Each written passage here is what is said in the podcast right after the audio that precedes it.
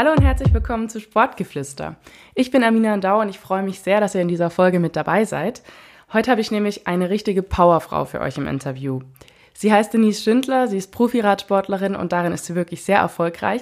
Sie war schon Weltmeisterin, Weltcupsiegerin, deutsche Meisterin und hat Silber und Bronze bei den Paralympischen Spielen geholt.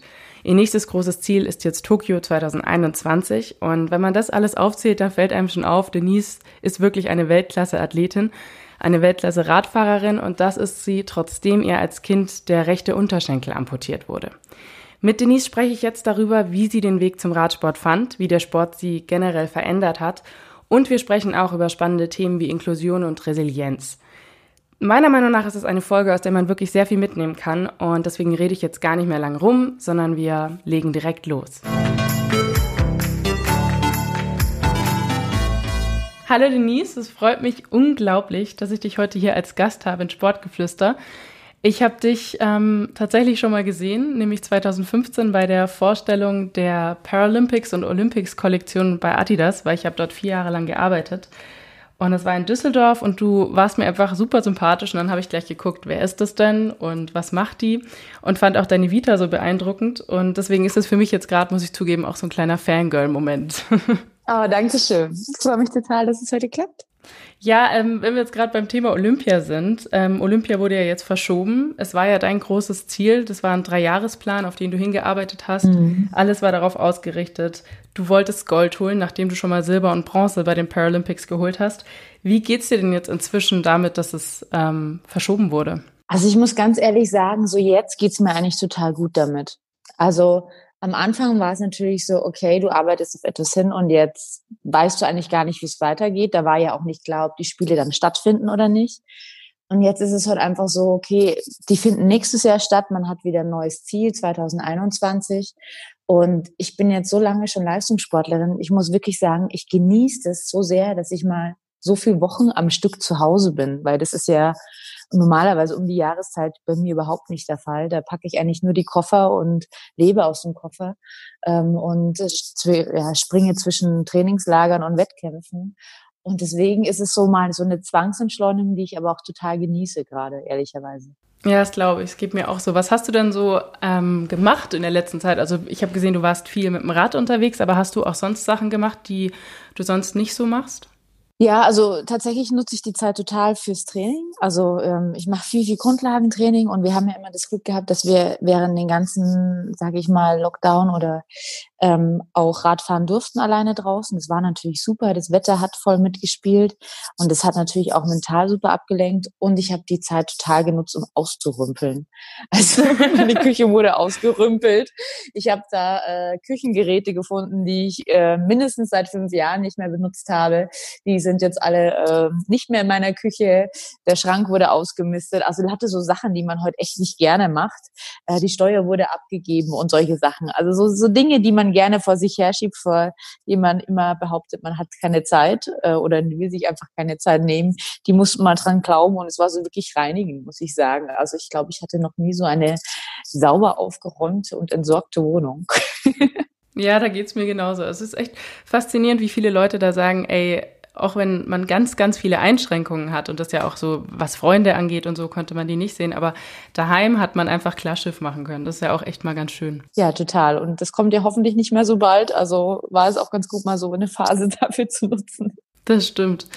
Wenn ich jetzt ähm, auf dein Leben als Sportlerin mal blicke, wie bist du denn zu dieser Leidenschaft Sport gekommen? Ich habe gelesen, du hast Schulsport eigentlich nicht so sehr geliebt und hattest auch ganz viele Operationen als Kind bzw. Jugendliche. Wann hast du diese Leidenschaft entdeckt? Also tatsächlich bin ich sehr spät wirklich so zum Sport gekommen. Das war, als ich 18 Jahre alt war. Da habe ich immer nebenbei im Fitnessstudio gearbeitet und habe eigentlich immer den Leuten zugeschaut, wie sie Sport machen und schwitzen. Und ähm, habe aber selber, Hobby. ja, ja, also und habe den Shakes gemacht und habe die eingecheckt, aber dachte mir, ja, ja, plagt euch noch schön selber. Ähm, und es hat tatsächlich erst angefangen, dass ich da so ja, den Sport verfallen bin mit äh, Spinning-Stunden. Also ich habe dann irgendwann tatsächlich mal angefangen, so ein bisschen Sport zu machen, ähm, habe dann auch einen Vertrag in dem Fitnessstudio abgeschlossen und das war dann keine große Liebe am Anfang. Also wenn ich da so am Stepper stand und dann so Bauchtraining machen musste, das war jetzt nicht wirklich so, dass ich gesagt habe, wow, finde ich mega. Und dann habe ich aber irgendwann äh, eine, eine Stunde hinten mitgemacht im, in dem, ja, typischen Spinning-Raum, alles verdunkelt, laute Musik, lautes Wummern. Und da habe ich mitgemacht und dann war da die laute Musik. Ich war fix und fertig nach der Stunde durchgeschwitzt, aber mir hat es total gefallen. Und das hat so Spaß gemacht, da angeschrien zu werden, angepeitscht zu werden. und ähm, die richtige Musik motiviert echt gut. Ja, also das war genau meins. Und ich glaube, da hast du wirklich eigentlich war der Moment, wo es Klick gemacht hat und das Feuer sozusagen erfacht worden ist. Ist ein bisschen seltsam, weil eigentlich jeder Radfahrer sozusagen vom Radfahren draußen kam. Bei mir war es komplett anders. Ich bin eigentlich erst drinnen gefahren und dann mal später draußen. Ähm, aber so hat es tatsächlich bei mir angefangen. Ja. Machst du das auch immer noch, dass du jetzt ab und zu noch in Spinning Classes gehst, dich anschreien lässt und laute Musik hörst oder ist das inzwischen nicht mehr an der Tagesordnung? Nee, tatsächlich jetzt gar nicht mehr aktuell, ähm, weil ich einfach viel zu spezifische Trainingspläne habe.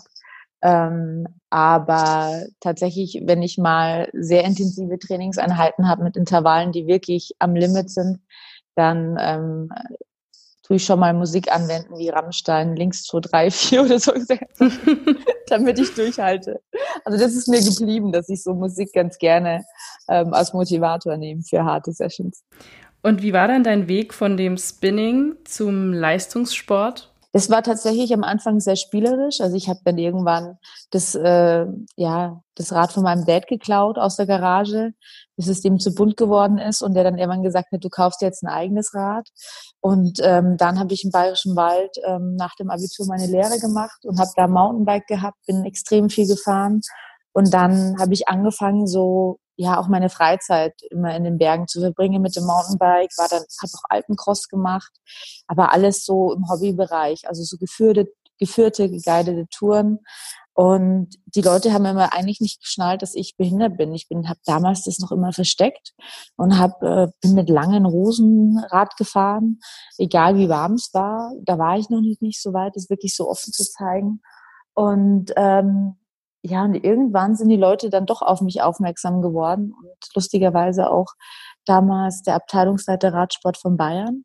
Und der hat mich tatsächlich dann mal gefragt, ob ich nicht mal so einen Sichtungslehrgang kommen möchte, ob ich so paralympische Rennen kenne, Paracycling nennt sich das. Und ich habe so gesagt, so äh, kenne ich nicht, ja, hm, kann ich mir mal anschauen.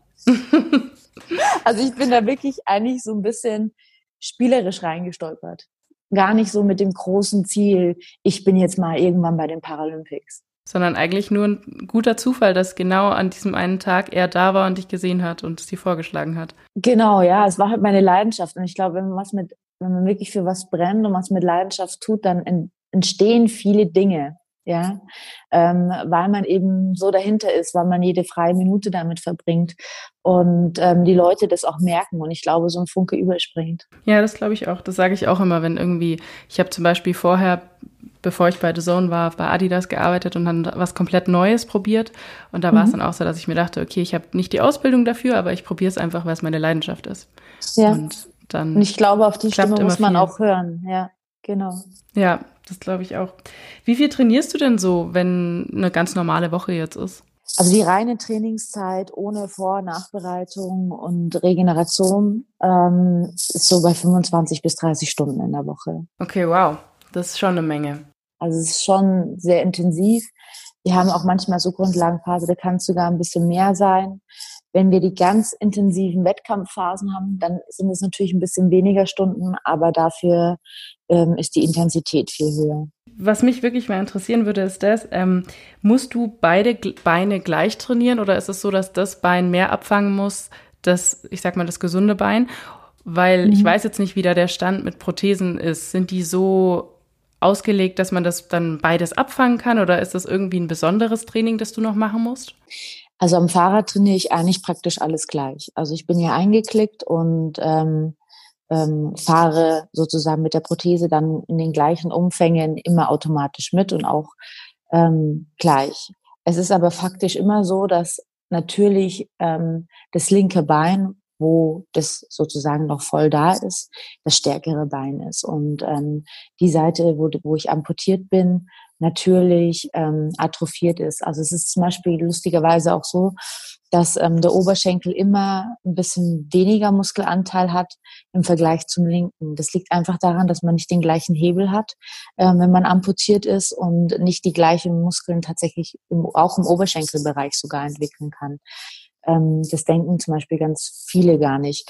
Beim Krafttraining ist es so, ich versuche alles relativ gleich auszuführen auf beiden Seiten, aber man muss bei gewissen Sachen einfach auch aufpassen, weil sich schon ganz gerne Druckstellen äh, bilden können und Entzündungen. Da muss man so ein bisschen die Waage finden. Man möchte natürlich eigentlich ungern nur etwas singulär trainieren, also schon immer beide Beine. Manchmal ist es auch ganz gut, nochmal einen Fokus sogar auf die schwächere Seite mal zu legen, damit man es ein bisschen ausgleichen kann. Ähm, aber man muss auch drauf schauen, dass es eben, wie du so schon sagst, es ist mit einer Prothese immer noch mal was anderes, eine Kniebeuge zu machen, ähm, als wenn man zwei gesunde Beine hat. Und dann versuche ich das zum Beispiel eben auszugleichen, indem ich eine Kniebeuge meistens geführt mache in der Maschine und nicht frei, weil dann einfach zu viel der Hebelbewegungen habe, die eigentlich ähm, ja die ganze Übung ähm, verfälschen. Okay, interessant. Und war das etwas, was, also von, weil ich, das klingt jetzt auch nach sehr viel Training, das dabei ist. Und ich habe dich zum Beispiel mal auf Instagram in so einem Video gesehen, wo du auch auf so ähm, wie heißt es so, Slackline, da war dann eine Platte ja, und ja, da hast genau. du dann da mhm. Gleichgewichtsübungen gemacht. Ja. Ähm, als du dann zum Sport gekommen bist, musstest du das auch gezielt noch dann trainieren, dass du überhaupt erstmal auf ein gewisses Niveau kamst? Oder ist es eigentlich von Anfang an so gewesen, dass du trotzdem in der Lage warst, alles zu machen, auch die Alpen-Cross-Sachen und so? Naja, die Alpencross-Sachen konnte ich machen, weil ich schon, obwohl ich noch keine Rennen gefahren bin, eigentlich so viel trainiert habe wie fast ein Amateur. Also ich habe wirklich jede freie Minute da schon für, für meinen Sport verbracht. Ähm, aber natürlich ist es so, dass ich viel, viel mehr trainieren muss, um annähernd äh, die gleiche Leistung zu bringen als jemand, der zwei Beine hat.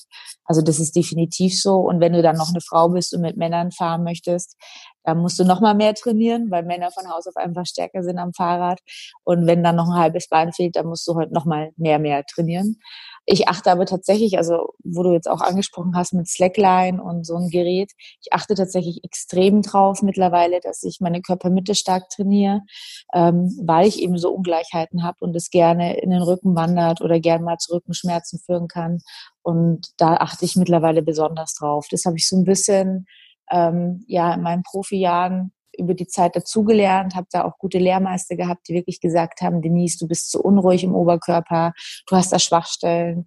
Und da habe ich eigentlich die letzten Jahre sehr viel dazugelernt und bin viel professioneller geworden als zu meinen Anfängen, als ich Profisport, also Leistungssportlerin geworden bin. Ja, da werden mit der Zeit dann die Trainingsmethoden immer mehr verfeinert.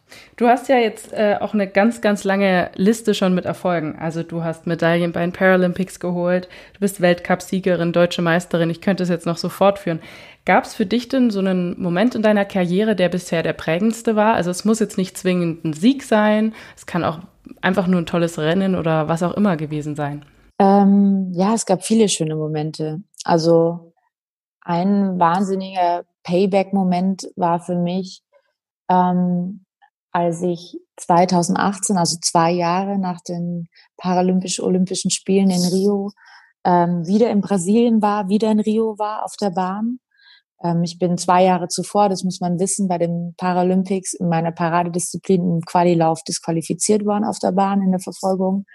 Und zwei Jahre später haben da die Weltmeisterschaften wieder stattgefunden. Und dann ähm, bin ich da mein Rennen gefahren und habe gesagt, okay, ich fliege dahin und möchte jetzt diesmal wirklich zeigen, was ich kann. Und ähm, bin dahin geflogen, ähm, bin gegen die gleiche Gegnerin wieder gestartet ähm, im Qualilauf und äh, im Finallauf dann um Gold und bin dann Weltmeisterin geworden auf der Bahn, wo zwei Jahre vorher für mich eigentlich eine Welt zusammengebrochen ist. Und das, das war ist ja eine schöne wirklich, Geschichte. Da schließt sich der Kreis dann. Genau, genau. Da schließt sich der Kreis und das war so ein ein toller Moment mit dem gleichen Team damals, wo wir praktisch alle zusammen verloren haben, mit dem gleichen ähm, Coach, der mit an der Bahn stand, war mit dabei. Und das war wirklich so ein Moment, wo ich, wo ich einfach auch gelernt habe, dass wenn man nicht aufgibt, dass sich das lohnt. Ja. Und das war für mich eine der schönsten Momente meiner Karriere, weil ich einfach das wirklich das zurückgegeben hat, wenn man an etwas glaubt und wenn man weitermacht, dass irgendwann ähm, auch die Belohnung kommt und dass manchmal es halt ein bisschen länger dauert, bis es soweit ist. Hast du dafür diese Einstellung gebraucht? Weil wenn ich mir das jetzt vorstelle, 2016 bist du dort gewesen und es ist, sage ich mal, alles schiefgegangen, was schiefgehen kann. Und dann hörst du zwei Jahre später, boah, ich muss da jetzt wieder hin. War das einfach für dich und du hattest sofort diesen Kampfwillen, dass du sagst, ja, das mache ich jetzt und ich zeig's denen? Oder war das auch ein Stück Arbeit, dahin zu kommen? Also mein erster Gedanke war, als ich gehört habe, dass die Weltmeisterschaften dort stattfinden, 2018, da habe ich gedacht, nicht euer Ernst. so, da habe ich wirklich gedacht, das kann jetzt gar nicht wahr sein. Also wie oft finden schon die Bahnweltmeisterschaften in Brasilien statt? Und dann habe ich echt gedacht, so nee, jetzt nicht euer Ernst. Und dann hat das, habe ich so ein paar Tage gebraucht, ich glaube so eine Woche. Und dann habe ich mir gedacht, nee, eigentlich ist es cool und eigentlich hast du jetzt voll die Chance, nochmal auf diese Bahn zu gehen und wirklich dein Rennen zu fahren, wirklich deine Zeit zu zeigen, was du in der Lage bist, ja. Äh, das konnte ich damals gar nicht mit dieser Disqualifikation und ähm, was auch immer dabei rauskommt. Und so bin ich dann auch rangegangen. Dass es natürlich dann so ausgegangen ist und ich auch noch Weltmeisterin geworden bin, das war natürlich dann ja die die Kirsche, ne? Auch ja, auf der Sahnetorte. genau. Ich habe auf deiner Homepage gelesen, ähm, da schreibst du, Top-Athletin, die aus ihrem Handicap ihre große Stärke gemacht hat. Das, was mir dann als erstes so durch den Kopf gegangen ist, ist das, ob du von Anfang an schon gedacht hast oder wusstest, dass dieses Handicap auch deine größte Stärke ist und sowas Positives bedeutet, oder ob das auch eine Entwicklung war. Ich würde sagen, es war definitiv eine Entwicklung in meinem Leben. Also es ist nicht so, dass du behindert bist und sagst, Chaka, toll. und vor allem nicht, äh, wenn du ein Kind bist und jung bist und durch die Teenagerzeit gehst und ähm, ja, eigentlich so normal sein möchtest, wie nur möglich und möglichst nicht auffallen willst. Ähm, was aber schon so war, dass mir eins durch meine Behinderung immer sehr bewusst geworden ist, dass ich nichts für selbstverständlich in mein Leben genommen habe und dass ich sehr viel Dankbarkeit für, gespürt habe dafür, was ähm, ich alles erleben darf, dass ich tatsächlich ganz einfach mal gesagt, dass ich überhaupt noch am Leben bin, ähm, dass ich gehen kann mit meiner Prothese, also dass ich meinen Alltag wirklich auf zwei Beinen mit einem etwas anderem, aber ähm, ja bewältigen kann. Das ist für mich nicht selbstverständlich. Ich hatte auch Phasen in meiner Kindheit, wo ich ein Jahr auf meinem Rollstuhl saß. Und ich glaube, dass mir das in dem Sinne eingeschenkt war, dass ich gelernt habe, dass vieles nicht selbstverständlich ist, viel bewusster mit Dingen umgehe und Dinge auch viel mehr schätze und eben auch dann den Sport im späteren Jahren so ausleben zu dürfen und selber mit meinen, in Anführungszeichen, zwei Beinen so einen Berg oder über die Alpen fahren zu können, das ist dann schon ein ganz, ganz besonderes Gefühl von Freiheit für mich. Und das glaube ich. Das, ähm, ja, dem, da bin ich mir sehr bewusst, wie privilegiert ich bin, dass ich das erleben darf. War das denn von, also du hattest als, um jetzt mal die Hörerinnen und Hörer abzuholen, als du zwei Jahre alt warst, einen Unfall. Ich versuche es jetzt mal so wiederzugeben, wie ich es gelesen habe. Korrigiere mich, wenn es falsch ist. Mhm. Du bist ausgerutscht, es war, glaube ich, Winter und dann in Chemnitz unter eine Straßenbahn geraten und dann musste dir dein rechter ein Teil deines rechten Unterschenkels und Fuß eben amputiert werden. Ähm, kannst du dich da noch dran erinnern? Und wie war das, war die Perspektive, die dir da gegeben wurde? Also war da schon irgendwie greifbar, dass du laufen kannst, dass du so Sport machen kannst, wie du es jetzt tust, oder war das alles unsicher? Hm. Also es ist so, dass ich an den Unfall selber keine Erinnerungen habe. Ähm, bin ich auch ganz dankbar für. Also da war ich Gott sei Dank zu klein. Ich habe halt sehr viele Erinnerungen an später, also an sehr viele Krankenhausaufenthalte, dass ich auch ein Jahr im Rollstuhl saß. Das ist noch alles sehr präsent für mich. Und es war keineswegs damals klar. Also man, man muss wissen, es war eigentlich so, dass ähm, durch den Unfall mit der Straßenbahn, ähm, ja, ich hing da dran, die Straßenbahn ist weitergefahren, dann hat man irgendwann die Notbremse gezogen, weil man gemerkt hat, oh da Gott. hängt ein Kind dran, ja. Und die haben mich dann da rausgezogen und dann waren sozusagen mein Be meine Beine schon noch dran. Ich glaube, nur so die Zehen waren so ein bisschen abgetrennt. Ähm, aber ähm, man hat eigentlich versucht, erstmal das Bein zu retten und das ging dann nicht mehr, weil das Bein hat angefangen abzusterben.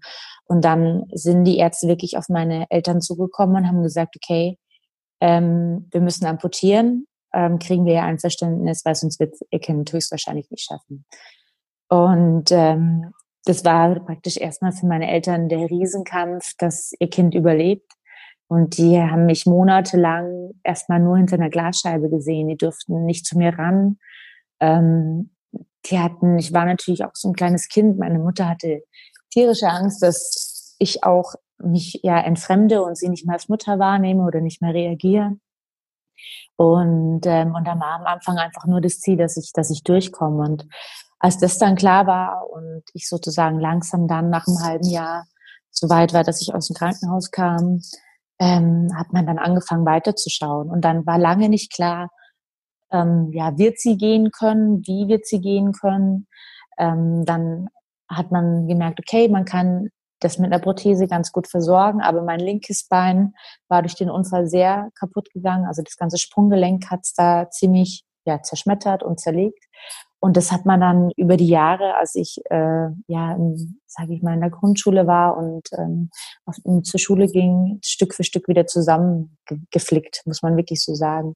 Und ähm, hätte ich damals nicht so gute Ärzte gehabt, könnte ich jetzt definitiv nicht laufen. Also das. Das ist dann wirklich großes Glück, dass du da solche Ärzte hattest. Hm, da habe ich schon echt tolle Ärzte an meiner Seite gehabt, die da wirklich auch sehr viele neue Wege gegangen sind. Und ähm, ja, das war für meine Eltern nicht eine einfache Zeit. Ich glaube, ich habe das Ganze nicht so in der Tragweite als Kind erkannt, weil meine Eltern haben mich das nie so spüren lassen. Meine Eltern waren auch immer sehr streng zu mir. Also wenn ich dann zum Beispiel aus dem Krankenhaus zurückkam im Rollstuhl, dann haben die gesagt, so hier Tischdecken, zack, zack, zack. Also da habe ich auch keine Sonderbehandlungen bekommen. Und ähm, das war, glaube ich, aber auch ganz gut. Ja, also ich glaube, ich habe das damals nicht so gemerkt, dass es hier wirklich um ja, wie es wirklich so um mich gestellt ist. Die haben mir das alles sehr spielerisch gemacht. Und meine Mutter hat mal so schön gesagt, die, ähm, nachdem ich amputiert bin, worden bin, ähm, hat sie mich dann ein paar Tage später im Bettchen gesehen, eben durch diese Glasscheibe, und dann bin ich da auf und ab gehüpft. Ach süß. Also ich glaube, ich war schon immer ein sehr positives Kind auch und hat habe die Operationen heute auch alle so mitgemacht was und bin heute dann aufgewacht, dann habe ich vielleicht einen Tag mal geweint vor Schmerzen, aber habe dann wieder im, im, Gang am Krankenhaus äh, Wettkämpfe gemacht mit einem Rollstuhl, wer schneller ist, weißt du. Also da, glaube ich, war ich Gott sei Dank immer schon so, dass ich eigentlich immer das Beste draus gemacht habe oder draus machen wollte, auch als Kind schon. Also hattest du dann auch keine Phase, wo du das annehmen musstest? Also war, weil wenn du jetzt zwei Jahre alt warst, dann bist du ja quasi damit aufgewachsen, dass dir eben ein Teil deines Beines fehlt. Hattest du dann manchmal trotzdem so Zweifel oder so Gefühle, warum ist das jetzt mir passiert? Oder war das einfach für dich so gegeben und ja, ist halt so? Also die Frage äh, habe ich meiner Mama schon oft gestellt, warum ist mir das passiert und äh, wieso nicht jemand anders, wie man heute fragt als Kind. Und meine Mama war da ziemlich cool, die hat gesagt, das Wörtchen wenn gibt's nicht. Mhm. Und das war eine ziemlich klare Aussage. Ähm, aber der habe ich eigentlich viel zu verdanken. Die waren da so, wirklich, die haben mich nicht in Watte gepackt. Das, da bin ich ihnen bis heute dafür dankbar. Und, ähm, und dadurch musste ich es halt einfach so annehmen. Und das war dann auch okay für mich. Die einzige Phase, wo ich nochmal so wirklich ins Stolpern geraten bin, war so die Teenagerzeit. Also wenn es anfängt, dass du dich auch für Jungs interessierst und du merkst, du hast eine Behinderung und ähm, das dann schon so eine Frage ist, bekommst du einen Freund mal und so in der Phase, ne? wenn man so 13, 14, mhm. 15 ist. So, da war das dann schon eher so, ähm, wo ich das immer gerne kaschieren wollte und ich zeigen wollte. Da habe ich schon eine Zeit gebraucht und es, ähm, um das anzunehmen und ähm, da auch okay zu sein mit meiner Behinderung, auf dem Weg Frau zu werden. Das war schon nochmal so eine Phase. Es ist was anderes, wenn du Kind bist, aber wenn du dann so Frau wirst und die Prothese und weiblich sein wollen, schön aus sein wollen, den Idealmaßen pass, reinpassen wollen. Da habe ich dann wirklich nochmal Zeit gebraucht dafür, das anzunehmen. Und was hat dir da geholfen, diesen selbstbewussten Umgang damit zu entwickeln? Gab es da irgendwie, war das dann einfach eine zeitliche Entwicklung und irgendwann war das rum oder hast du da auch irgendwie dich belesen, mit Leuten geredet? Da war es tatsächlich der Sport. Also der Sport hat mich da in meiner Art, wie ich mit Dingen umgehen konnte, total verändert, hat mich selbst viel selbstbewusster noch gemacht viel entspannter mit mir ähm, und das auch dann offen zu zeigen. Das war eigentlich so der Sprung durch den Sport. Voll schön, dass Sport da so ein entscheidender Faktor für dich war. Hast du dann auch ähm, in deiner Kindheit und Jugend erleben müssen, dass Leute dir mit Vorurteilen begegnet sind oder hast du das so kaschieren können, dass das dann nicht aufgefallen ist? Ja, also ich konnte es immer ganz gut kaschieren. Also damals waren Schlaghosen ja ganz in. ja, da, geht es perfekt. Auch, da geht es super. Und dann hat man es auch nicht so gesehen, dass ich vielleicht auch mal ein bisschen durch den, das linke Fußgelenk, was ich schon gesagt habe, was ja ähm, äh, ja schon stark beeinträchtigt ist, ähm, dass ich da vielleicht ein bisschen unrund gehe. Das konnte ich dann immer ganz gut kaschieren. Dann hat man gesagt, dachte, okay, vielleicht hat die sich verletzt oder so. Aber man hat eigentlich nicht gemerkt, dass der am Bein fehlt. Ja, also das gar nicht. Und das konnte ich immer ganz gut verstecken. Wenn ich natürlich aber im Freibad war, war dann Schluss damit. Ne? Also da haben mich dann alle mhm. angestarrt von oben bis unten. Ähm, dann war es halt so in deiner Clique, wussten es alle und da war das komplett akzeptiert und ein total entspanntes Verhältnis. Aber Leute natürlich von außen haben immer geguckt und geschaut. Und das ist heute auch bis heute so. Das wirst du aus, äh, wirst du nicht rausbekommen, dass die Menschen schauen, weil es halt irgendwie was anderes ist, was sie nicht kennen. Ist das was, was dich stört oder was du, ähm, was dich zum Nachdenken bringt oder etwas, was du einfach so hinnimmst und dir denkst, okay, kann ich auch verstehen? Ich habe eigentlich aufgehört damit, dass es mich stört, weil ich damit total fein bin. Und ich glaube, das macht, das ist dieser Kausus Knaxus, den man hat. Ähm, Wenn es einem selber stört, dann stören einen natürlich auch die Blicke umso mehr, weil man eh unsicher ist und ähm, sich nicht wohlfühlt in seiner Haut. Wenn man sich wohlfühlt in seiner Haut und die Leute schauen dann an, und das meinen die meisten ja nicht böse. Also ich sage mal, 90 Prozent schauen einfach nur, weil irgendwie was anders ist, wenn man so schnell drüber schaut. Und dann gucken die heute nochmal und wollen und merken dann, oh, das ist ja eine Prothese. Die meinen das gar nicht böse. Und, ähm, und wenn man das so auch versteht, ähm, dann kann ich denen auch nicht böse sein. Und dann gibt's natürlich immer so ein paar Prozent, gut, die sind natürlich jetzt dann, die benehmen sich halt einfach nicht gut, ja. Und dann ja. die, die kann man auch in die Tonne treten, aber das kennt jeder. Also das liegt, glaube ich, nicht nur dann nur an meiner Behinderung, sondern die sind generell vielleicht nicht ganz wohl erzogen. Also ich glaube, viel macht aus, wie man selber damit umgehen. Was ich halt einfach merke, wenn ich die Leute dann anlächle, dann sind die auch total entspannt wieder damit und lächeln mich auch an. Also ich bin heute anders und dass Menschen schauen, ist halt einfach in der Natur der Dinge. Ja. Ja, mich bringt es so ein bisschen äh, zum Thema Inklusion, weil ich da letztens mit einer Freundin auch mal drüber geredet habe. Die ist Heilerziehungspflegerin und ähm, hat eben viel Kontakt zu Menschen, auch mit Behinderung, beziehungsweise auch normal, also gesund oder ich weiß nicht, ist immer so blöd zu sagen, nicht Behinderten. Ähm, und da haben wir dann drüber geredet, ja, wie weit ist denn eigentlich die Gesellschaft? Weil ich habe dann drüber nachgedacht, als ich zum Beispiel in der Schule war, da hatte ich eigentlich gar keinen Kontakt zu Menschen mit Behinderung. Und was ist denn deine Sichtweise zu dem Thema Inklusion? Wo steht die Gesellschaft und was ist wichtig, damit das vorangeht? Also ganz ehrlich, ich denke, wir stecken in den Kinderschuhen, was Inklusion betrifft. Du hast es total richtig gesagt. Also wenn ich zum Beispiel jetzt so an meine Kindheit denke und Teenagerzeit, dann kannte auch keiner das Wort Inklusion groß. Ja, dann war das so, aha, was ist denn das Inklusion? Jetzt mittlerweile ist Inklusion auch mal ein Begriff für jeden, ähm, der viel bewegt. Und was ich total toll finde, diese Ansätze, die es gibt, eben mit inklusiven Kindergärten, Schulen etc. Und ich glaube, man kann heute Dinge nur ändern und eine Gesellschaft, wenn wir von klein auf anfangen, gemeinsam aufzuwachsen und nicht mehr zu separieren, dass nur die behinderten Kinder mit den behinderten Kindern zum Spielen gehen oder sich zum Sport treffen oder in die Schule gehen. Ja, also umso mehr Inklusion stattfindet, umso mehr ähm, ist es ein ganz normales Miteinander, ein ganz natürliches Miteinander und umso mehr wir verschiedene Behinderungen auch kennenlernen, umso entspannter sind wir damit. Es geht mir ja auch nicht anders. Ich kenne ja auch nicht alle Behinderungen. Und umso mehr ich kennenlerne, umso entspannter bin ich und umso mehr weiß ich, wie ich damit umgehen kann oder richtig umgehe und äh, indem ich eben Wissen habe darüber. Und ich glaube, diese, dieses, diese, diese Begegnungen zu schaffen, sind extrem wichtig. Und ähm, da sind wir gerade auf einem guten Weg, weil Inklusion ja auch Gesetz geworden ist. Also man muss die Gesellschaft leider ein bisschen zu seinem Glück zwingen, weil ich glaube, wir lernen sehr, sehr viel voneinander, gegenseitig. Ähm, aber wir sind schon noch in den Kinderschuhen. ja, das denke ich auf jeden Fall auch.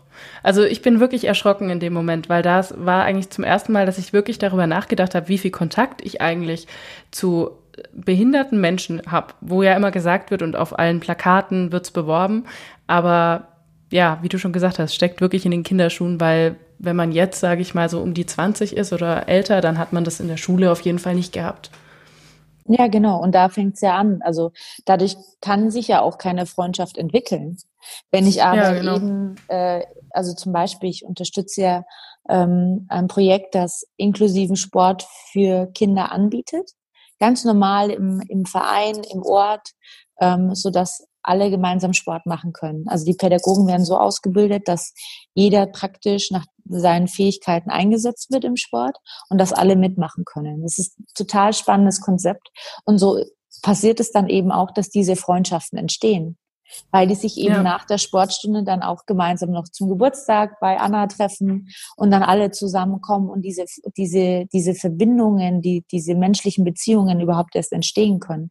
Wenn die aber immer an getrennten Schulen sind und getrennte Einrichtungen immer besuchen, ja, dann kann natürlich auch überhaupt nichts sich vernetzen oder, oder irgendwo gegenseitiger Austausch stattfinden. Das kann man dann auch niemandem böse sein, wenn du jetzt zum Beispiel eben sagst, ich habe da niemanden in meinem Bekanntenkreis. Ne? Ähm, das hast ja. du ja nicht aus böser Absicht gemacht, sondern einfach, weil du keine Begegnung hattest und es sich überhaupt nicht natürlich entwickelt hat. Und es soll ja auch kein Zwang sein, sondern es soll ja ganz natürlich entstehen. Ja, natürlich. Also ich finde, das ist auf jeden Fall auch der richtige Ansatz und bin mal gespannt, was da jetzt in den nächsten Jahrzehnten, sage ich mal, sich ändert, weil ich auch schon ganz viele Stimmen gehört habe, die, obwohl das jetzt Gesetz geworden ist, auch schon gesagt haben, dass das halt trotzdem nicht so gelebt ist. Fängt ja damit an, dass viele Bahnhöfe gar keine Aufzüge haben und solche Sachen. Mhm. Also wenn man tatsächlich mal im Alltag darauf achtet, dann finde ich schon ähm, heftig, wie, wie wenig darauf geachtet wird. Ja, also man kommt natürlich schnell an seine Grenzen, aber ich glaube, man muss auch ein bisschen Geduld sein oder Entschuldigung, geduldig sein, ja, weil ähm, es man kann natürlich nicht erwarten, dass alle Einrichtungen innerhalb von fünf Jahren barrierefrei sind. Das ist natürlich das stimmt, kom komplette ja. Utopie und ähm, man muss einfach den Prozess aktiv mitgestalten und das wird ein Prozess sein von 50, 100 Jahren. Also da alles andere ist Utopie. Das ist jetzt ein weiteres Thema, für das du dich einsetzt neben dem Sport. Gibt es denn noch weitere Themen, die dich bewegen und ähm, für die dein Herz brennt? ja, also was, äh, wo ich wirklich für brenne, ist eigentlich ja auch meine Vorträge zu machen. Also ich mache viel so im Motivationsbereich und ich finde es total schön zu sehen, wenn man merkt, dass man Menschen bewegen kann oder Menschen motivieren kann, ähm, seine Träume zu leben. Das mache ich ein bisschen aus dem heraus, dass ich tatsächlich meinen Traum ja gerade lebe und es geschafft habe, ähm, Profisportlerin zu sein, obwohl ich eine Frau bin äh, und einhalbbeinig ähm, bin ich Profi-Radsportlerin geworden und das macht mir heute extrem viel Spaß und ähm, ja, ist immer äh, sehr schön zu sehen, wenn, wenn du Menschen bewegen kannst. Wie bist du denn dazu gekommen? Ich habe nämlich auch gesehen, dass du schon einen Vortrag gehalten hast vor Obama und Merkel. Und ja, du bist auch Moderatorin, Coach. Wie kam das, dass das neben dem Radsport, der ja auch sehr zeitintensiv ist, du hast gesagt 25 bis 30 Stunden Training, dass du dir da so ein zweites Standbein hast aufbauen können? Ähm, das kommt eigentlich daher, dass ich ursprünglich ähm, Veranstaltungskauffrau gemacht habe und gelernt habe nach dem Abitur. Und ich bei einer Agentur gearbeitet habe. Wir haben Teamtrainings und Incentives durchgeführt und ich da sehr viel ähm, lernen konnte. Also ich habe äh, da auch erleb erlebnispädagogische Zusatzqualifikationen, ich habe Teamtrainings durchgeführt, ich habe extrem viel mit Menschen gearbeitet, Menschen auch durch einen Tag geführt, wir haben Teams zusammengeführt. Und da habe ich natürlich extrem viel von der Seite mitbekommen. Und dann habe ich, bin ich in meinen Leistungssport eingestiegen, war dann auch erfolgreich und dann bin ich tatsächlich gefragt worden, ob ich nicht mal einen Vortrag halten würde. Und dann habe ich gedacht, okay, ja, kann ich machen, klar. Und so bin ich da so reingerutscht und habe dann irgendwann äh, das immer professioneller gemacht. Also habe dann wirklich meine, mein erste Vortrag war so, okay, das mache ich jetzt für den und würde ich könnte ich jetzt nicht vergleichen mit den Vorträgen, die ich heute halte, aber ähm, habe dann irgendwie gemerkt, so ich finde es total spannend, ähm, eben da Menschen zu berühren oder Menschen auch ein bisschen einen Arschtritt zu geben, salopp gesagt, weil was ist die Ausrede, wenn ich da oben stehe mit meinen eineinhalb Beinen? Ich habe da glaube ich, schon nochmal so ein bisschen einen anderen Hebel, wie ich die Leute packen kann. Und, ähm, und es freut mich, wenn ich Menschen dazu bewegen kann, ihren Traum zu leben. Das glaube ich. Das ist immer so lustig, weil du sagst vorhin schon, du bist in Profisport reingerutscht und jetzt so in dieses Redner, also Reden und Moderation da auch so reingerutscht. Bist du auch reingerutscht, Autorin zu sein? Weil ich habe äh, gehört, du hast jetzt auch ein Buch geschrieben. Ja, genau, da bin ich gerade dabei. Ähm, ja, auch dieses Buch ist so ein bisschen entstanden. Ähm, eigentlich schon vor ein paar Jahren hat meine Agentur gesagt, komm Denise, schreib doch mal ein Buch. Da habe ich gesagt, oh, ich fühle mich noch nicht so alt, meine Memoiren zu verfassen. Und, ähm, und dann ähm, ja, habe ich einen Journalisten kennengelernt, ähm, wo das eigentlich ganz einfach gut von der, von der Chemie passt. Und mit dem zusammen schreibe ich gerade tatsächlich an einem Buch, was keine klassische Biografie wird. Also es ist sehr biografisch, aber es geht um das Thema Resilienz. Und, oh, ähm, spannendes Thema. Sehr, sehr spannendes Thema, genau. Und ähm, das zwingt mich auch gerade ähm, natürlich mich äh, sehr nochmal mit mir selber auseinanderzusetzen, mir auch Fragen zu stellen, warum gewisse Dinge so und so gelaufen sind bei mir. Was waren Faktoren, die mir geholfen haben, wieder aufzustehen oder ähm, durchzuhalten? Und ähm, ist wirklich ein sehr, sehr spannendes Thema. Ich kann es jedem nur ans Herz legen, sich damit zu beschäftigen, weil Resilienz etwas ist, das jeder braucht im Leben. Ähm, jeder hat Schicksalsschläge. Ähm, so ist das Leben. Das Leben ist in Wellen. Es ist nie nur ein Bergauf wo es bergauf geht, geht es auch äh, um die Kurve und nach der Kurve wieder bergab. Und ich glaube, dieses, dieses Lernen, ähm, ja, auch im Regen zu tanzen und ähm, die Wellen zu akzeptieren, ist, glaube ich, was ganz Essentielles, um ähm, ein sehr erfülltes, aber auch schönes Leben führen zu können. Was sind denn so Faktoren, die du da herausgearbeitet hast, die bei dir entscheidend waren dafür, dass du so, ich sag mal, optimistisch bist oder dich ähm, so entwickelt hast zu der Person, die du bist? Also was so eine Basisgrundstein immer ist, ist zum Beispiel ganz stark Akzeptanz. Also wenn Dinge, wenn dir etwas widerfährt, was du vielleicht zum Beispiel eben auch nicht als fair empfindest oder das ein absoluter Schicksalsschlag ist, wie es zum Beispiel in meinem Falle war mit dem Unfall. Aber auch später kamen mir Sachen auf mich zu, die sicherlich nicht schön waren in meinem Leben ähm, die dann zu akzeptieren. Das ist, glaube ich, die Grundbasis. Man kann sehr viel Energie verpuffen, ähm, indem man versucht, ähm, ja, dagegen anzukämpfen, aber die Situation ist so. Also Akzeptanz ist, ist eine sehr, sehr wichtige Basis.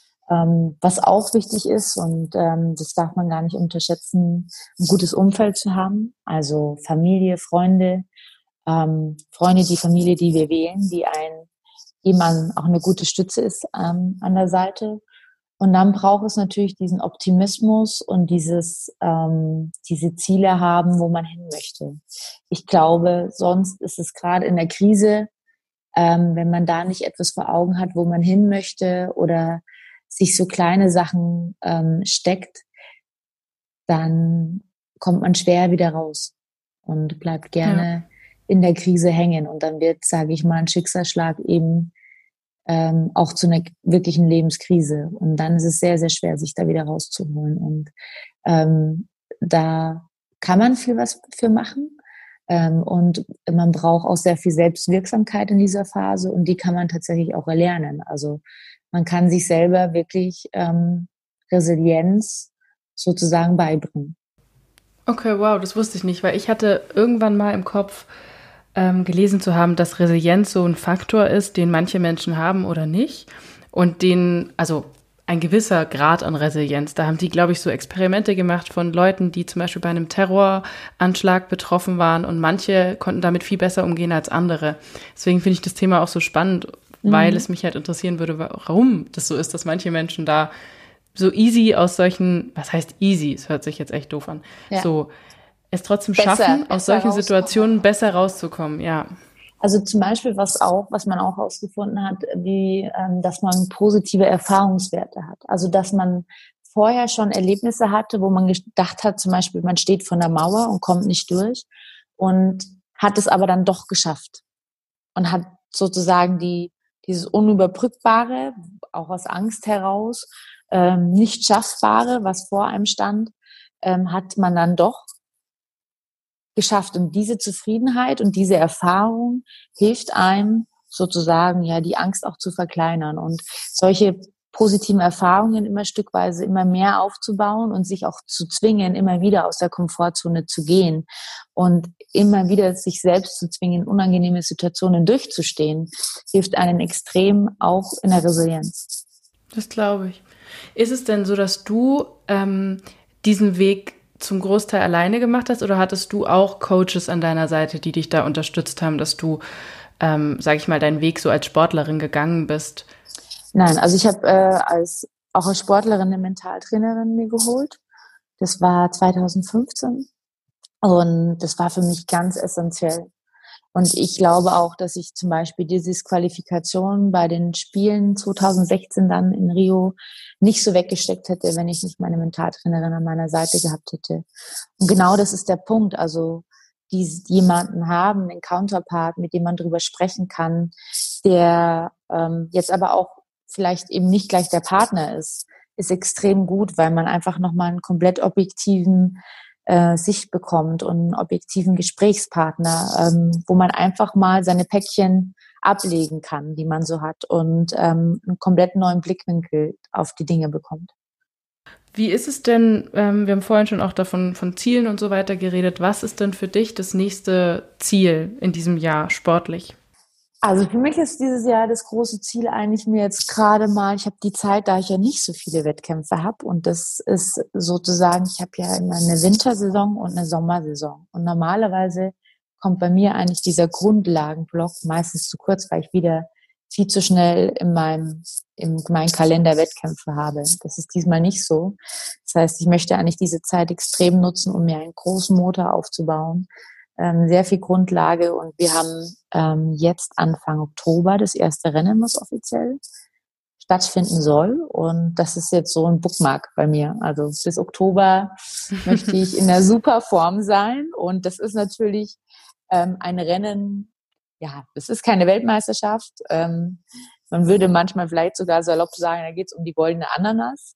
Aber äh, nichtsdestotrotz ist es ein Rennen und ich freue mich total drauf und äh, will dann natürlich äh, ein paar schicke Wattzahlen ähm, aufs Parkett legen.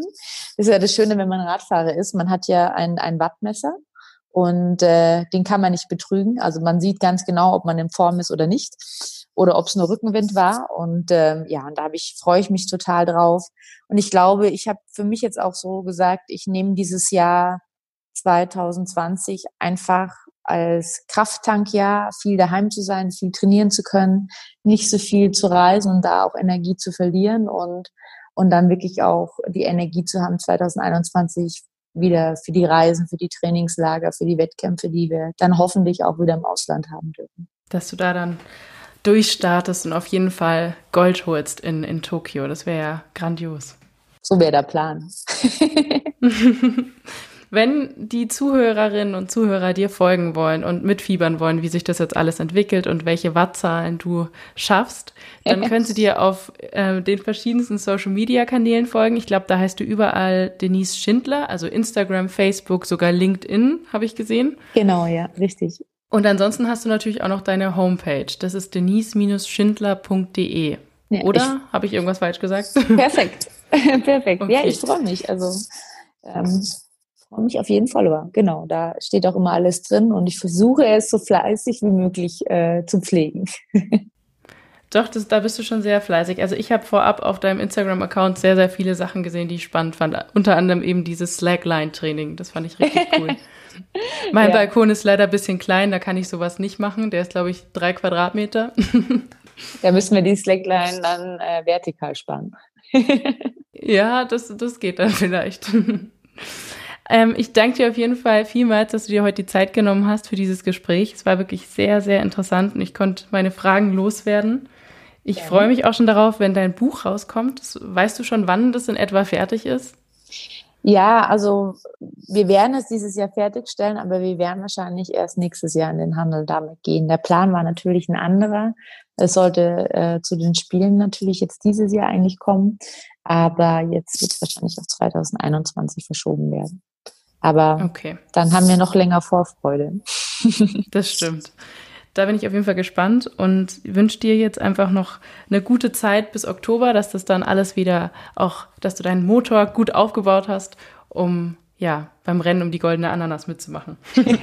ja, so eine goldene Ananas ist auch nicht schlecht. Das habe ich auch noch nicht. Ja, ich stelle mir das, also wenn das wirklich mal als Pokal vergeben werden würde, wäre das sicher ein schöner. Ich sollte den Veranstalter mal fragen. ja, das wäre eine gute Idee auf jeden Fall. Super. Vielen Dank für die Zeit und äh, dir auch ja, ich hoffe, ich hoffe, euch hat die Folge mit Denise gefallen und ja, folgt ihr einfach, dann wisst ihr, was bei ihr weiterhin so abgeht. Tschüss.